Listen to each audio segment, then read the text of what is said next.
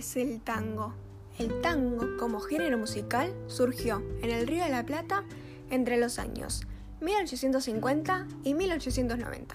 En aquella época había mucha afluencia de africanos y Buenos Aires recibía barcos llenos de inmigrantes europeos. ¿Qué simboliza el tango? El baile y la música representan la historia del país y de la cultura argentina. Los bailarines usan la emoción para representar un baile sensual y con mucha pasión. El tango es un símbolo nacional de Argentina porque es el hijo del país y una forma de expresión. El tango transmite amor, pasión, deseo. Esas son tres palabras que identifican al tango. Los instrumentos que se utilizan son el bandoneón, la guitarra, el piano, el violín y el contrabajo.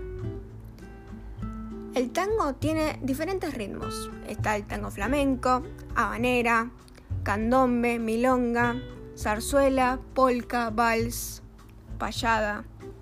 Algunos de los cantantes famosos del tango son Roberto Achaval, Carlos Acuña, Eduardo Adrián, José María Aguilar Porras, Óscar Alonso, Alberto Amor y Francisco Amor.